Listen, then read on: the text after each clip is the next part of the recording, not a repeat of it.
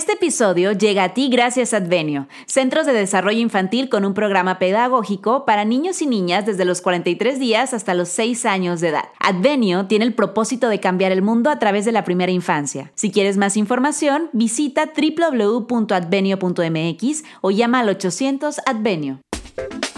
Hola, yo soy Tania Rendón y soy la típica mujer dramática, soñadora, idealista, feminista, muy valiente. En este podcast hablaremos de todos los temas que todo el mundo habla, pero que generalmente no profundizan. Quédate con nosotros. Esto es Transparencias. Hola, hola, ¿cómo están? Bienvenidos a un episodio más de Transparencias. Es bien bonito saludarlos como cada jueves, cada semana, incluso en los otros días de la semana que siempre recibimos mensajes muy lindos de parte de todos ustedes. Fíjense que yo creo que un tema que hemos escuchado más a menudo, sobre todo en este último año que hemos pasado, es el tema de la depresión y de la ansiedad. Es por eso que el día de hoy vamos a platicar acerca de este tema, pero de una manera extendida, porque no solamente vamos a hablar de la depresión en adultos, sino también en niños. ¿Qué? ¿Cómo que niños? ¿Cómo que un niño tiene depresión? Pues sí, esto puede pasar, esto es real y puede que a lo mejor a tu niño, hijo, hija o incluso algún conocido pueda estar viviendo esto y no lo sabes y tienes las herramientas para poder ayudarlo. Quiero presentarles a Lulu Huesca. Ella es psicoterapeuta, eh, le encanta la música y el desarrollo de los niños. Es fundadora de Ubita Psicoterapia Infantil y esta es precisamente una propuesta innovadora de terapia infantil en la que lleva pues un acompañamiento al niño por medio de las artes y el juego. Bienvenida, ¿cómo estás? Muchas gracias, Tania. Muy bien, ¿y tú? Muy bien, bien contenta de que estés aquí. Gracias por estar con nosotros. Y bueno, precisamente como lo mencionaba al principio de, de, este episodio, el tema de la depresión. Yo creo que muchísima gente hemos pasado por esto y quiero serte sincera, cuando yo escuchaba que había gente que tenía depresión o que me hablaban amigas de que se sentían deprimidas, yo decía, la depresión no existe. O sea, porque yo nunca en mi vida había sentido algo similar hasta que lo sentí, hasta que lo padecí y resulta que me diagnosticaron distimia y ahora tengo una depresión extendida y fue cuando empecé a hablar un poco más del tema porque te da miedo, no sabes qué está pasando. Entonces, vámonos por partes, Lulu. Yo quiero saber primero, ¿qué es la depresión? Sí, claro. Mira, como lo mencionas, sí es un tema tabú o ha sido un tema tabú que a raíz de, de que surgió el COVID, empezó como a surgir un, poco más, como lo mencionas, y la depresión, al menos como yo la conozco, es una respuesta inconsciente donde el organismo hace frente a una realidad a la que no puede o no sabe cómo manejar. Entonces la, la, persona tiene sentimientos de, de, inferioridad, a lo mejor de inutilidad, de no sé cómo salir o no sé cómo dar respuesta a esto que me está sucediendo, que no es tristeza, que ya pasa a ser un sufrimiento o dolor. Fíjate que yo me di cuenta, este, porque un amigo eh, me dijo, oye, te veo como rara últimamente. Y yo, ay, pues fíjate que sí, me siento rara, como que nada me, nada me molesta, nada me, me irrita, nada me, me, emociona, nada, nada. Y me dijo, oye, tú tienes distimia, ve a revisarte, ¿no? Y efectivamente, eh, ya les había platicado de esto, la distimia como es, es como una depresión extendida.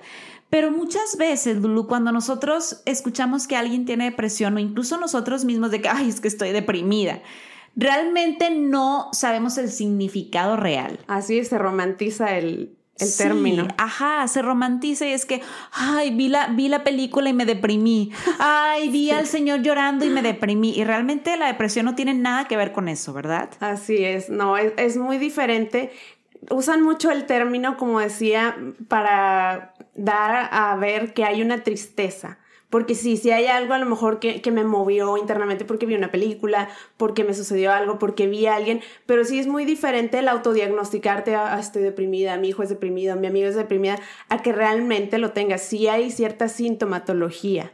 ¿Cuáles? Por ejemplo, digo, para ir entrando en calorcito e ir entendiendo qué es exactamente la depresión. Sí, claro. Eh, los síntomas pueden ser desde sentimientos, como lo decía, de indefensión, de desesperanza, la persona no se levanta de la cama en ocasiones, hay mucha fatiga, hay falta de energía, cambian los hábitos de sueño los hábitos de alimentación, en el sentido de que a lo mejor come más o come menos, hay hipersomnia e insomnia, vaya así, y la persona también pierde interés sobre las cosas que usualmente le gustaban, ya no tiene como ganas y en ocasiones sí puede repetir mucho el de qué sentido tiene vivir, ¿no? Ok. Ok, ahora, eh, estas son como a lo mejor Em, los síntomas que nosotros podemos ver, que podemos notar en alguien, pero me gustaría recalcar que muchas veces la depresión no se presenta de esa manera, o sea, porque puede que a lo mejor un día sí no te quieras parar de la cama y al día siguiente te paras y eres la persona más positiva del mundo, pero puede que después al día siguiente otra vez vuelvas a estar en cama. Entonces, siento que también la depresión viene acompañado como de una montaña rusa. O sea, un día estás arriba, un día estás abajo, un día estás en medio, un día estás un poquito más arriba del medio, entonces es algo así, ¿no? Sí, y es en un periodo prolongado, como tú dices, no es de un día a otro, o sea, tiene que ser por lo menos en dos semanas. Ok. Ahora, ¿cómo atacar la depresión? Digo, sé que se escucha mucho de ve a terapia, lee, medita, este, haz oración, pero yo soy firmemente creyente de que la depresión no se puede atacar solos. O sea, necesitas estar acompañado de un guía profesional, más allá de la cuestión espiritual, que para muchas personas puede ser una herramienta muy fuerte. Siento que debes de ir acompañado de alguien que le sepa el tema, ¿no? Sí, claro, necesitas, como tú dices, sí se necesita un proceso psicoterapéutico y ya en los casos más de riesgo, por ejemplo, ya en un caso donde ya podría ser un suicidio, entonces sí ir con un psiquiatra sin dejar la parte de la psicoterapia. Pero sí es súper importante el, como tú lo mencionas, el tener esa red de apoyo, el no dejar de lado, que no es lo más importante y nunca jamás va a suplir una terapia, pero sí es importante el conocer quiénes son las personas en quien confío, quien me van a apoyar, porque ellos son los que pueden ayudarme en un momento a levantarme sin ser terapia, repito, pero sí es importante, tanto como niños como adultos, ayuda a tener esa como confianza y seguridad en sí mismo. Y ya en un proceso terapéutico, por ejemplo, hablando ahorita que yo estoy formándome un poquito más en la terapia gestalt, que está muy padre, eh, se hace un ejercicio de la silla vacía, donde se, se le pide a la persona que ponga a enfrentar esos sentimientos de a lo mejor culpabilidad, así como esos eh, sentimientos de inferioridad. Vaya, enfrentarlos y tener ese diálogo de esos sentimientos donde literal tú, tú mismo te vas cambiando de lugar y enfrentándote, ¿no? ir guiando ese proceso para pues ir sanando eso y descubrirte a ti, porque, bueno, hablando de todo esto de la depresión y de que es un tabú, pues nosotros crecimos, o al menos a mí me tocó, y lo he visto que algunas veces todavía se presenta, que desde niños nos dicen sonríe o no llores, no te pasó nada, se cae el niño y no, no te pasó nada, estás bien. O incluso de adultos, ay no, por favor, no llores, ya cálmate, ¿no?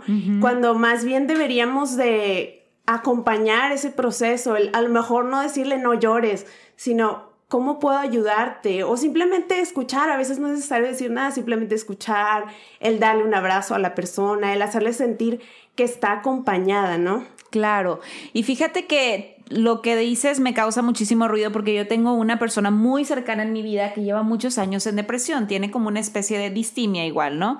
Entonces, em, pues obviamente cuando es una persona tan cercana a ti, pues tratas de ayudarla de todas las maneras posibles, eh, con terapia, con ayuda espiritual, con herramientas, con paseos, con viajes, con muchas cosas. Y bueno, después de ciertos años, o sea, ves que la persona sigue como en esa depresión, ya no encuentras la manera de ayudarla. ¿Qué se puede hacer, por ejemplo, en esos casos? Porque seguramente habrá mucha gente que tiene algún conocido familiar así. Entonces, ¿qué hago? Digo, porque bueno, si tú ubicas a una persona que está en depresión, estas herramientas son válidas. ¿Cómo te ayudo? ¿Cómo puedo acompañarte? No te digo no llores, te acompaño y te abrazo en el proceso, pero alguien que ya lleva tanto tiempo sumergido en eso, ¿cómo le ayudas? Sí, también este, es bueno que la persona identifique o es bueno ayudarle también a identificar dónde siento, por ejemplo, la depresión en este caso, en qué parte de mi cuerpo la siento y cómo la siento.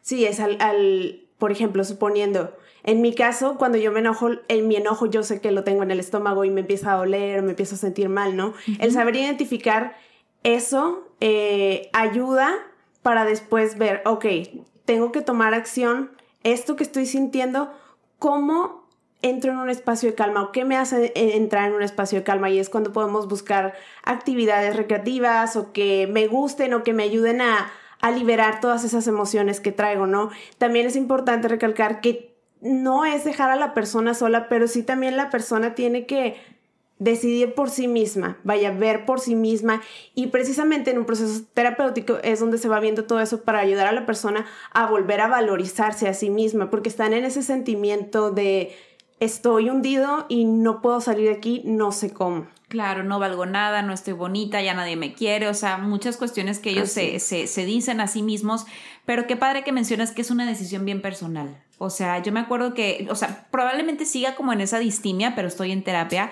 pero yo me acuerdo que cuando más mal me sentía, que estaba en una depresión y ni siquiera yo lo sabía, acepté la ayuda, ¿sabes? Acepté la ayuda y en el sentido de me voy a comprometer conmigo misma porque algo está pasando en mí que sé que no está bien, no sé qué sea, pero pues yo necesito a alguien que me acompañe en este proceso. Entonces, muchas veces la gente o incluso nosotros mismos estamos esperando que alguien nos rescate, como el, cuento de Disney, ¿no? Está la princesa arriba del castillo y estás esperando que llegue tu príncipe azul y te rescate. Y siento que en la realidad eso no sucede. Así es. Lo haces tú. Exactamente. Ahora, Pasando al tema, porque sé que eres psicoterapeuta infantil y ahorita hablamos de la cuestión gestal que te estás preparando, hay muchos niños que sufren de depresión y esto realmente también es un tabú que hay en México por lo mismo de que estamos como en una sociedad como de, de, mente muy chiquita. ¿Cómo es posible que un niño pueda tener depresión si todo lo tiene, todo le doy, todo le compro? Ellos no tienen estrés, no pagan cosas, no van a trabajar. ¿Cómo podemos saber que un niño tiene depresión? ¿Cómo lo identificamos? Sí, claro. Fíjate, antes de mencionar eso, ahorita lo que me estabas diciendo me sonó mucho porque ayer estaba leyendo, no me acuerdo, algo vi en redes, algo así de, de cómo muchas veces creemos de que pues le doy todo, le doy los juguetes, le doy todas las cosas y aún así eh, me está exigiendo más, cuando lo más importante es la parte afectiva. La necesidad psicológica más importante de un niño es el apego. Entonces, eso es lo principal y básico, vaya, ese acompañamiento en su desarrollo. Por eso lo quería mencionarlo ahorita porque me sonó mucho lo que estábamos hablando. Y respecto a, los síntomas de, de, un niño con depresión, puede ser, cabe mencionar que los niños no tienen el mismo manejo de emociones que un adulto, sus hemisferios cerebrales no están desarrollados igual. Por lo tanto, ellos suelen tener episodios de mucho berrinche o llanto constante. También pueden perder el interés por las cosas que le gustan, mucho aburrimiento, fatiga, igual pueden cambiar sus hábitos de sueño, de alimentación. Vaya, es similar, pero sobre todo en la cuestión de expresión emocional, como son niños, no hay un control, entonces puede haber llantos excesivos, como lo digo, o berrinches, mucha irritabilidad. Y cambia toda su esfera afectiva, emocional, cognitiva, incluso también puede haber retrasos en la motricidad. Y entonces, eh, ¿de qué manera nos podemos ayudar? Porque muchísimas veces nosotros como papás, y sobre todo por cómo fuimos educados, digo, ya no es lo mismo hace 20 años, 30 años que lo que estamos viviendo ahorita, ¿no? Pero... Eh, pues muchas veces es de que ves que el niño está haciendo un tipo de berrinche y es que, ay, que ahí se quede llorando 10 minutos, 20, que cuando él se le quite, venga y me hable. O una nalgada y se acabó, ¿sabes? Pero creo que ahorita ya estamos como en un mundo tan abierto donde las emociones están más a flor de piel que nunca, que creo que es donde tenemos que voltear a ver por qué lo está haciendo, ¿no? ¿Cómo, cómo lo puedo identificar? ¿Cómo yo, mamá, papá, puedo saber si realmente mi niño está pasando por un proceso de depresión?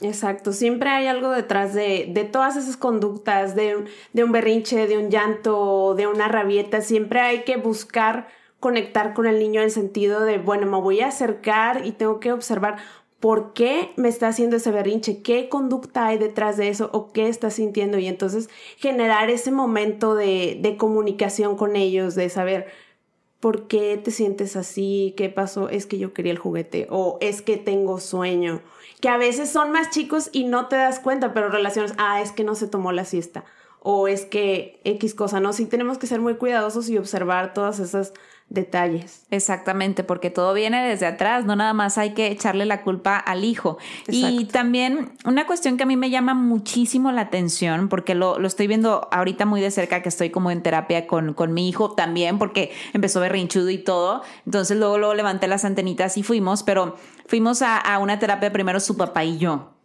Cosa que me sorprendió porque hablamos con la psicóloga y le digo, oye, es que Leo está así, así, así. Me dice, primero vienen a terapia tú y su papá y luego el niño. Y entonces empieza, a ver, Tania, ¿cómo viviste tu embarazo? Y yo, híjole, ¿te lo digo? ¿La verdad? Y me dice, sí, la verdad. Y yo, muy estresada, todo el tiempo enojada, siempre peleaba con su papá, me fui de la casa, iba y venía, regresé, le dije que no quería volverlo a ver, muchas cosas, ¿no? Entonces me dice, ah, ok, ahora entiendo todo. Entonces Mamás, es bien importante, sobre todo ahorita que está el boom de las embarazadas por la pandemia, cómo se está desarrollando nuestro hijo mientras está en el vientre. ¿Qué le estamos dando? ¿Qué está absorbiendo de nosotros? Platícame un poquito de eso. Sí, exacto. Por eso actualmente se dice mucho eso de que se tiene que llevar un embarazo sano y no solo en la cuestión de a lo mejor la alimentación o los hábitos, sino también emocionalmente, porque todo eso tiene repercusiones en el desarrollo futuro del niño como dice, y, y sí, o sea, se nota y vaya, en la historia familiar, como comentas que, por ejemplo, en, tu caso, cuando asististe a la terapia, se averiguan todos esos detalles para conocer un poquito más y entender un poquito más de, ah, ok, o sea, entonces viene desde atrás. Wow, o sea, fíjense nada más, y por ejemplo, Lulu, científicamente hablando, cuando nosotros no llevamos como el mejor embarazo o no lo llevamos como en la manera más sana emocionalmente hablando, hay como algo químico, científico, extraño ahí que nosotros le damos directamente al niño. Sí, ¿O a, veces, a veces sí pueden heredar por genética eh, algunas del, por ejemplo, depresión. Si algún papá tiene depresión, sí lo puede heredar.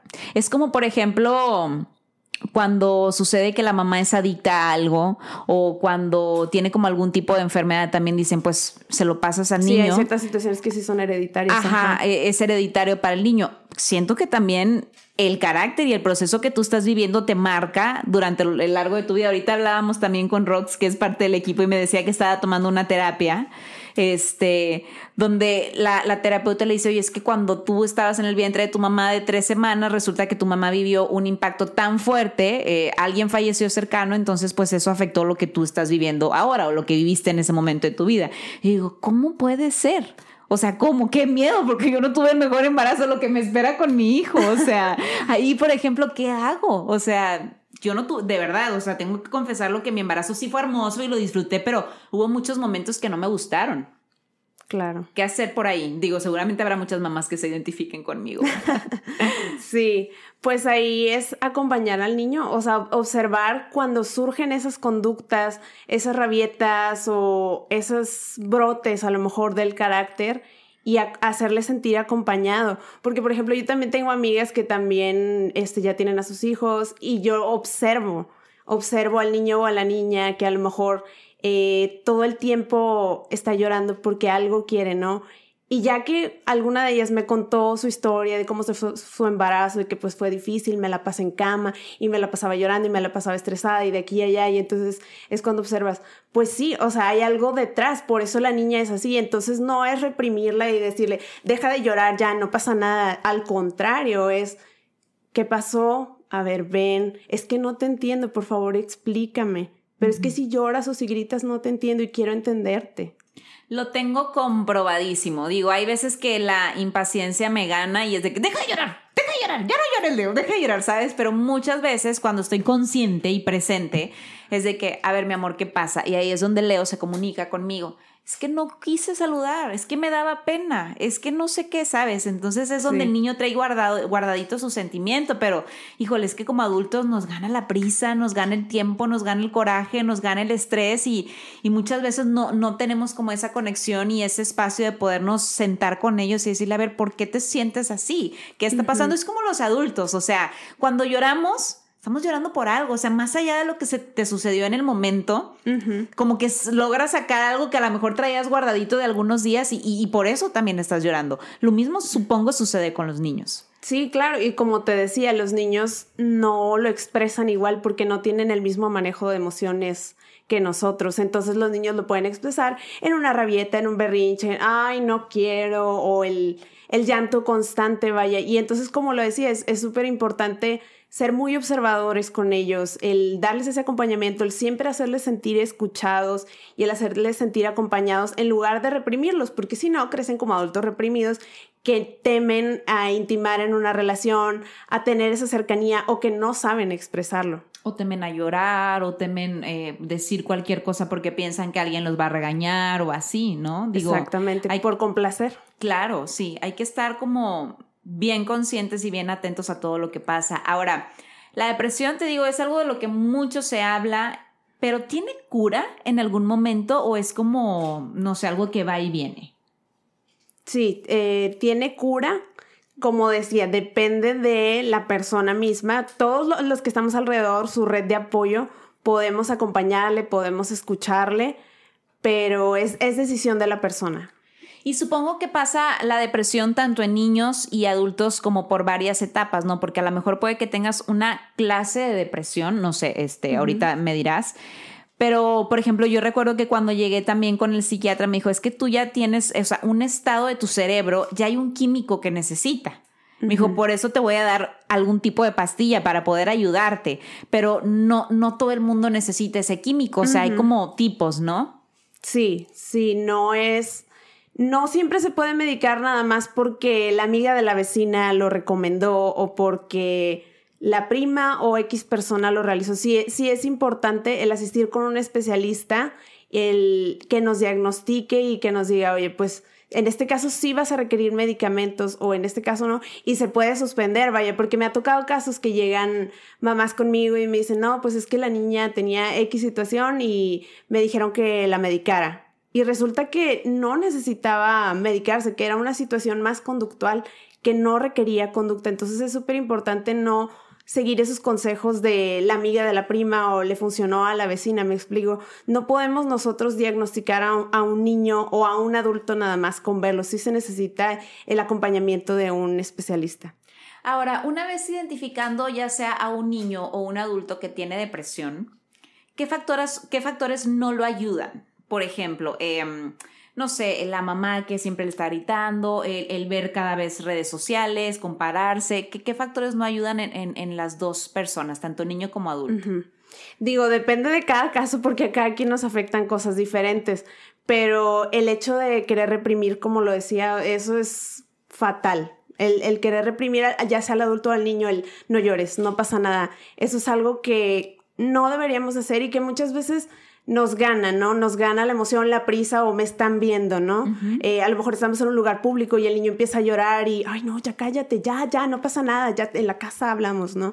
Entonces, en lugar de eso, como les decía, dar ese acompañamiento. Sé que lo repito mucho, pero sí es súper importante. Eh, por ejemplo, en un adulto, la exposición a redes sociales sí eh, también es un factor, pero también igual, es cosa de la persona. Si en este momento a mí como persona me afecta ver las redes sociales, en este momento las dejo. A lo mejor en un futuro puedo retomar, pero en este momento eh, yo no me siento bien conmigo, siento que me estoy comparando mucho, entonces por mi salud mental prefiero un momento dejar o dejar de seguir cuentas. Yo lo he hecho de que sabes que, oye, no quiero seguir esta cuenta porque me empiezo a comparar y cada quien somos diferentes y cada quien tiene su forma única y especial de ser, ¿no?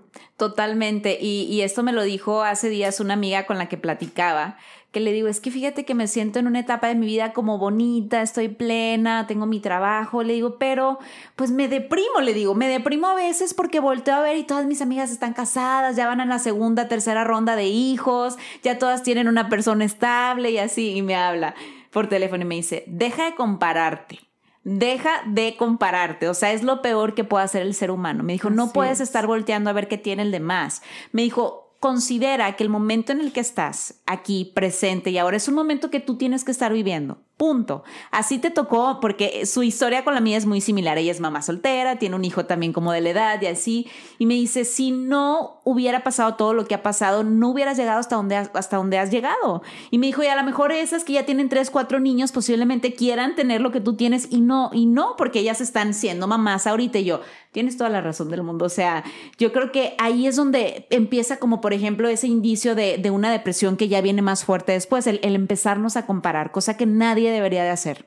Nadie, pero todos lo hacemos. todos lo hacemos y qué difícil es no hacerlo. A mí también constantemente me escriben de pronto en redes y me dicen, oye, hace mucho que no te veía, me di un detox de redes sociales. Y yo, ¿cómo le hicieron? Yo no digo, es que es mi trabajo, ¿verdad? Yo a eso me dedico, pero es, muy bueno para todos darnos un detox, no solamente de redes, de personas que no son las mejores en nuestra vida, de tomarnos unas vacaciones del trabajo, o sea, muchas cosas que los seres humanos no tomamos, o sea, realmente creo que cualquier detallito puede cambiar todo, ¿no? Así es, y como lo digo, cada caso depende, como mencionas, puede ser una cuestión laboral, ¿sabes qué? Me quiero cambiar de trabajo porque ya no siento que me esté llenando mi trabajo puede ser una cuestión de alguna persona o relación tóxica, ya sea un novio o algún familiar que me está haciendo mucho daño, pues toma tu distancia, estás en tu derecho, no te hace bien, ¿por qué estás ahí? ¿No?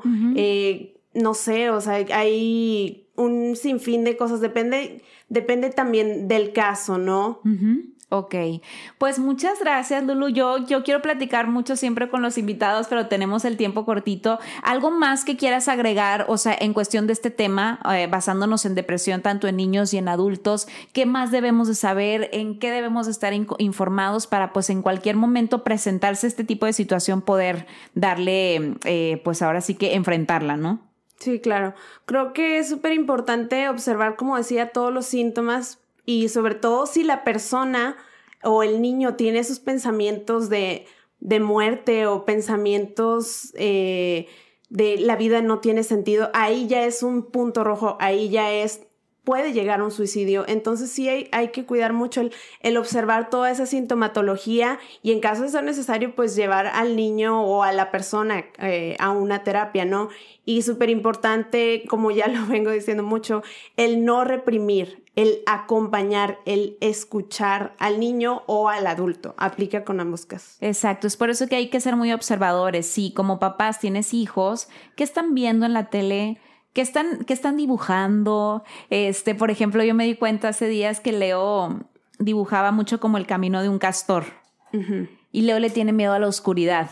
Entonces, como que representa un poco el miedo que él tiene actualmente, ¿no? Este miedo se desarrolló mucho más en la pandemia, pero él, o sea, quiere estar siempre acompañado, o sea, apagas la luz de un lugar y corre inmediatamente detrás de ti. Entonces me, me decía hace días, es que el castor va abriendo el camino oscuro, mamá. Entonces, y eso es lo que, lo que pinta últimamente porque es un miedo que tiene, que bueno, estamos trabajando en eso y lo vamos a ayudar a que lo enfrente, pero ve, ve cómo todo se relaciona. Los niños hablan a través del juego. En su juego es donde puedes ver todo su mundo interior. Exactamente. Pues bueno, hay que ser muy observadores. ¿Dónde te pueden contactar las personas? Supongo que estás dando terapias para niños, ¿verdad? Este, a través del juego y de la música. ¿Dónde te pueden contactar? Sí, mis redes en Instagram es psico.ubita y en Facebook estoy como Ubita Psicoterapia Infantil.